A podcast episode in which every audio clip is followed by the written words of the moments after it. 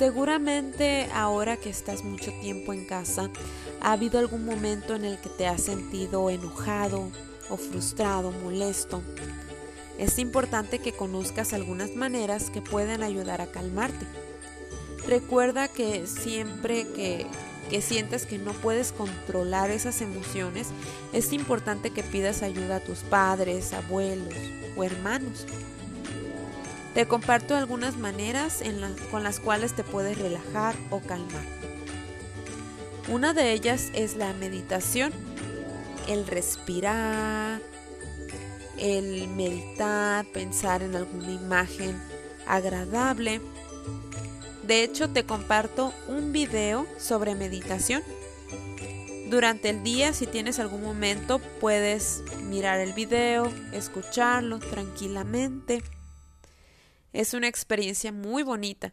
O lo puedes usar en alguna otra algún otro día en el cual lo necesites.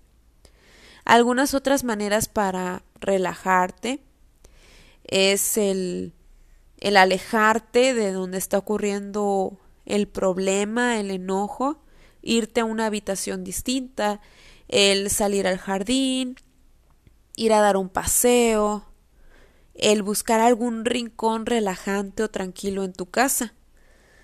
También a veces funciona el, el cambiar de actividad a una más divertida como ver la televisión, el jugar algún juego de mesa, jugar con plastilina, hacer un dibujo o escuchar música. También funciona el, el realizar ejercicio, saltar, correr, y hay personas que se calman contando los números, así como ya lo has escuchado antes, contar hasta que te calmes, el dibujar tus preocupaciones o escribirlas, también pensar en cosas bonitas que te hacen feliz. Esas son algunas actividades que puedes hacer.